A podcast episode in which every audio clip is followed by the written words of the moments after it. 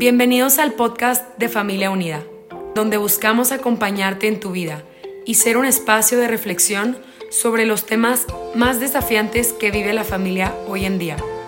Nuestra misión es acompañar y fortalecer a las familias, ofreciendo medios de formación y consultoría. Gracias por permitirnos llegar hasta ti. Confiamos en que cada episodio será una oportunidad de aprendizaje y reflexión personal.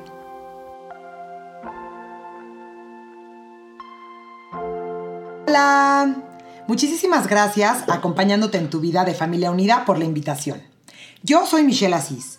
Soy psicoterapeuta de niños y especialista en crianza durante la primera infancia, especialmente en los temas de vínculo, emociones, comportamientos y transiciones.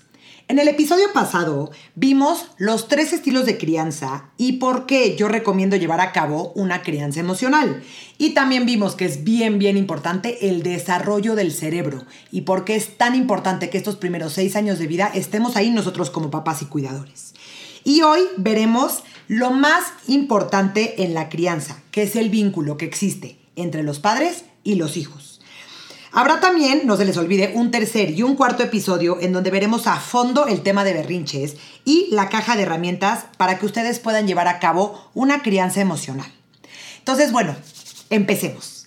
Quiero empezar este capítulo con una frase que me fascina del creador de la teoría del apego, que se llama John Bowlby, y dice lo siguiente. Se ha descubierto que los seres humanos de cualquier edad son más felices y capaces de desplegar sus talentos al máximo cuando están seguros de que hay una o más personas de confianza que acudirían a su ayuda si surgieran dificultades. Entonces, bueno, vamos a empezar a hablar de qué onda con el apego, qué onda con John Bowlby. Ok, terminando la Segunda Guerra Mundial, eh, si se acuerdan, durante la Segunda Guerra Mundial en Inglaterra empezaron a bombardear muchas de las ciudades principales. Entonces, eh, el gobierno mandó a todos los niños al campo, eh, a diferentes granjas, para que pues, no, no peligraran con las bombas que estaban cayendo sobre las ciudades principales. Entonces, obviamente, durante todos estos años que duró la guerra, muchas madres y muchos padres de estos niños murieron. Entonces, cuando los niños regresan a la ciudad, pues muchos de ellos obviamente vivían en orfanatorios, ¿no?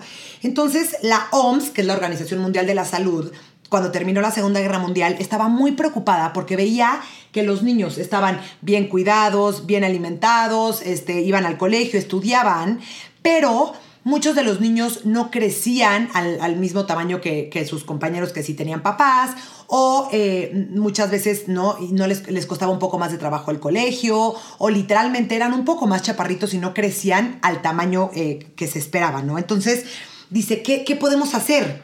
Entonces la OMS, muy preocupada, recurrió a Bowlby, que era un psicólogo y psiquiatra inglés, para que investigara todo este fenómeno y lo que estaba pasando, ¿no?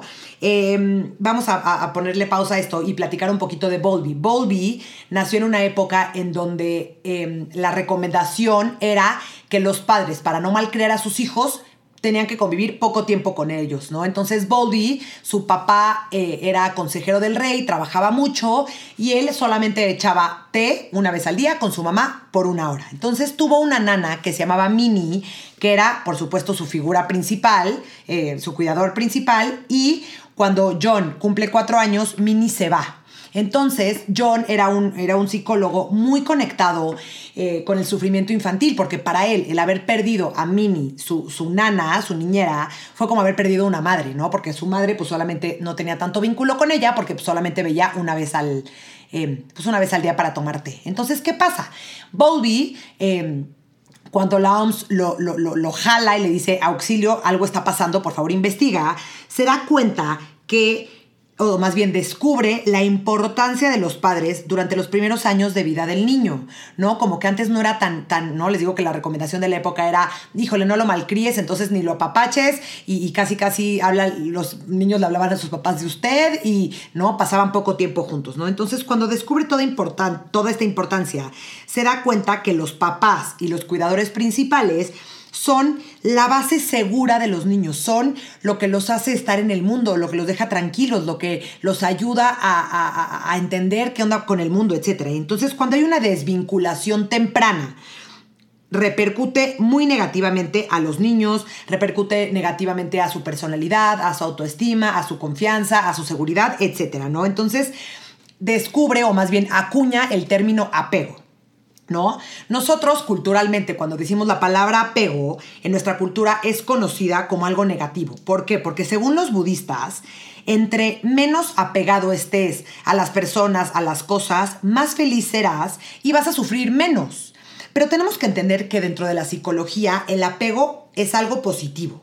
¿Qué pasa? Biológicamente nosotros nos apegamos a nuestros cuidadores para sobrevivir. Como vimos en el episodio pasado, los niños nacen solamente con el 23% de su cerebro desarrollado y son completamente dependientes de sus cuidadores. Entonces, yo, bebé recién nacido, necesito a mamá y a papá para que me ayuden a mí a sobrevivir, porque yo solito no puedo sobrevivir, ¿no? Y a mí me pasa mucho en consulta que llegan los papás y me dicen, es que auxilio, yo estoy muy apegado a mis hijos. Y según la psicología, tú no te apegas a tus hijos, más bien tus hijos se apega a ti, se apega, el bebé se apega a los papás, justo como les dije, por sobrevivencia, ¿no? Y entonces otra de las cosas que tenemos que entender, que es como muy importante eh, en el tema del apego, es que el apego se forma en momentos de estrés. ¿ok? Momentos de estrés se traducen a cualquier malestar del niño. Por ejemplo, tiene hambre, tiene frío, tiene sueño, tiene dolor, tiene frustración, tiene enojo. Y entonces esto, que vamos a empezar a hablar del tema de los berrinches, así que durante un berrinche se forma el apego. Y entonces depende de cómo reaccionemos nosotros como mamá y con papá. Si reaccionamos tranquilos, si le explicamos a los niños, si lo ayudamos a regularse o si al revés, les gritamos, los ignoramos, les pegamos, los amenazamos, es si eso va a depender si nuestro hijo forma un apego seguro o un apego inseguro con nosotros. Por supuesto que nosotros lo que queremos y el objetivo es que nuestros hijos formen un apego seguro con nosotros, porque eso es lo que les va a ayudar a, ahora te lo vamos a platicar, a sobrevivir de una mejor manera, tanto en su infancia como en su adultez, ¿ok? Entonces, probablemente muchos de ustedes han escuchado este término de crianza con apego, ¿no? Oye, yo llevo a cabo una crianza con apego. Sí, claro, es que mi crianza es con apego. Y les tengo una noticia. Independientemente si tu crianza sea positiva, si tu crianza sea negativa, si tu crianza sea asertiva o tu crianza sea muy agresiva y muy, y muy autoritaria, todas las crianzas son con apego. ¿Por qué? Porque el apego es algo biológico. El niño recién nacido, el bebé recién nacido, se apega a sus papás por sobrevivencia. Entonces, da igual cómo sea tu crianza, la crianza siempre es con apego, ¿no? Entonces está mal dicho esto, porque todas las crianzas son con apego. Obviamente, como le estaba contando, el objetivo que nosotros queremos con nuestros hijos es que nuestros hijos formen un apego seguro con nosotros. ¿Por qué?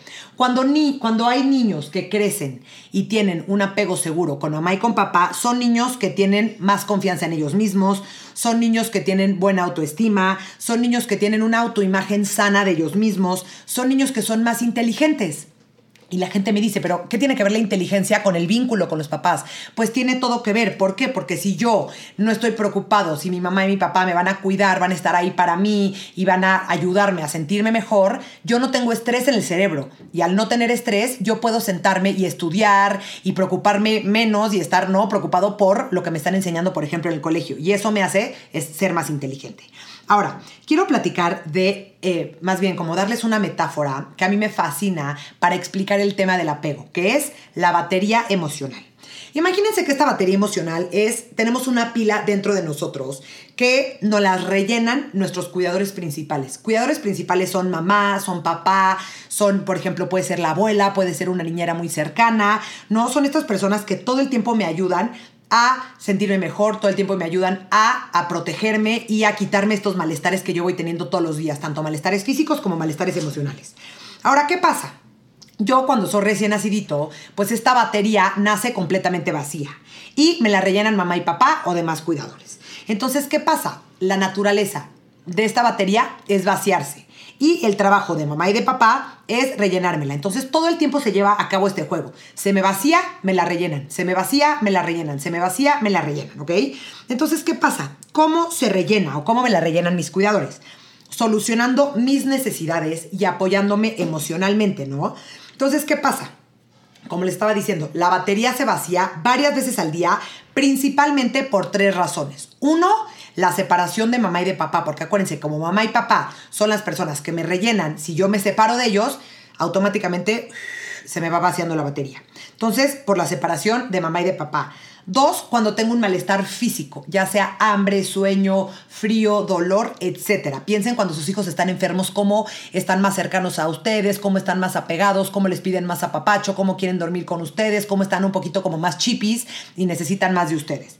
Y tres, la batería se vacía cuando hay algún malestar emocional cuando hay enojo, cuando hay frustración, cuando hay tristeza, cuando hay celos, cuando hay miedo. ¿Por qué? Porque estoy teniendo un malestar, entonces mi batería se me vacía. Y entonces, ¿qué pasa?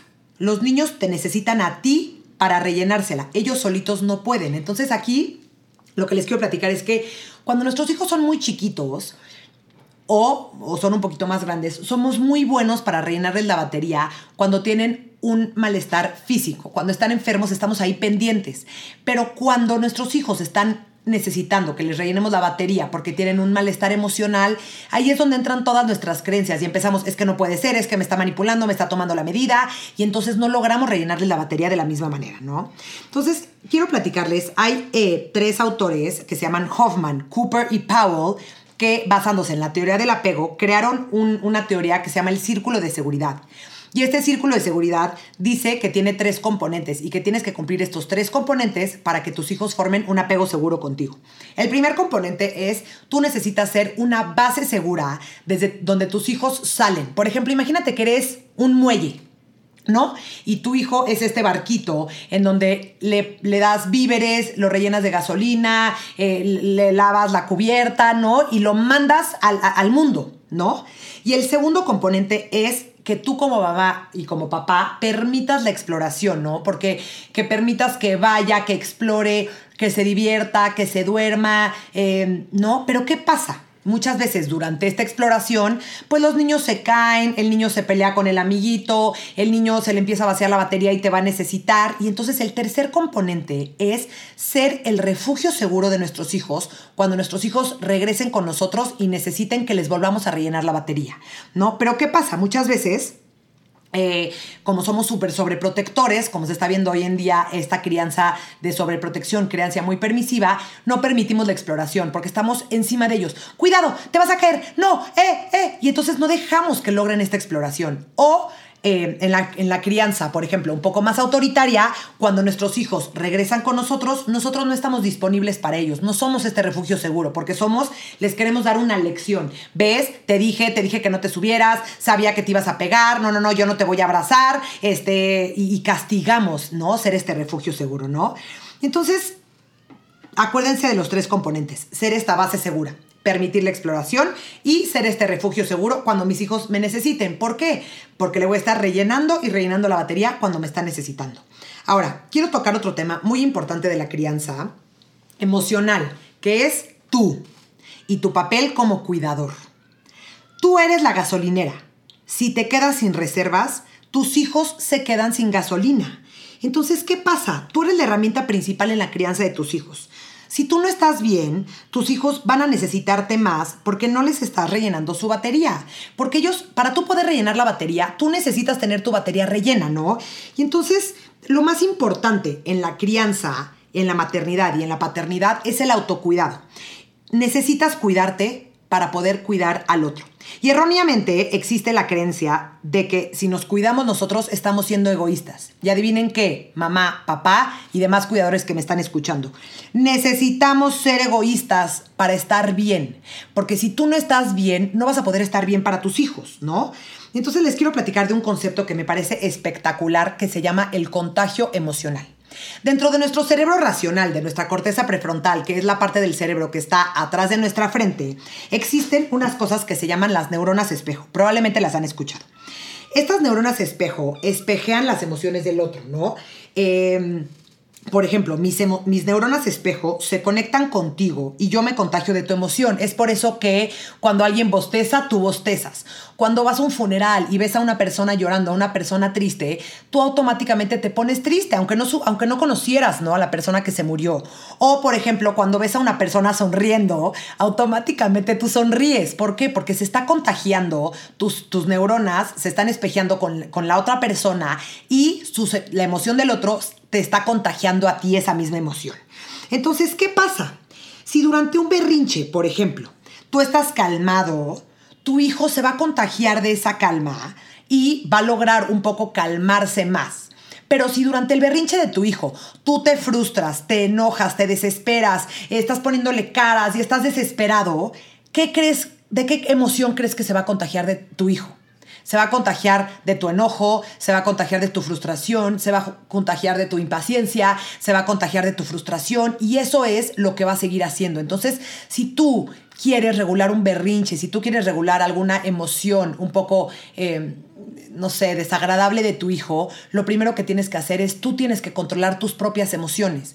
Pero si tú no te cuidas, si tú no has dormido nada, si tú no has tenido tiempo para ti, si tú no, has tenido tiempo ni para bañarte, ni para tomarte un cafecito caliente, ni para tener momentos de ocio y de, y de, y de, y de pasar tiempo con tu pareja, pues obviamente vas a estar más frustrante, vas a estar más enojado, vas a estar un poco más impaciente y entonces va a ser más difícil que tengas las herramientas para poder regular una emoción de una, de un berrinche más bien, o una emoción desagradable, claro, de una manera asertiva. Entonces es bien, bien importante que nosotros primero nos autocuidemos a nosotros, ¿no? Entonces necesitas trabajar en ti, necesitas trabajar en tus emociones, necesitas trabajar en tu autorregulación emocional. Necesitas trabajar en lo que te causa el berrinche de tu hijo, qué emoción te gatilla, qué emoción te dispara. Y es bien importante que lo tengas muy, muy, muy consciente. Y lo más importante, para cerrar este capítulo, este episodio, necesitas aprender a diferenciar tus emociones de las de tu hijo. Es el berrinche de tu hijo. Tú puedes controlar, tú eres el adulto, tú puedes regular estas emociones en ti. Muchísimas gracias. Nos vemos en el siguiente episodio donde hablaremos específicamente de berrinches, qué es lo que está pasando, qué podemos hacer, cómo podemos ayudar a nuestros hijos a regular sus berrinches, obviamente de una manera muy asertiva. Y en el cuarto episodio vamos a ver la caja de herramientas para una crianza emocional. Muchísimas gracias y nos vemos en el próximo episodio. Bye.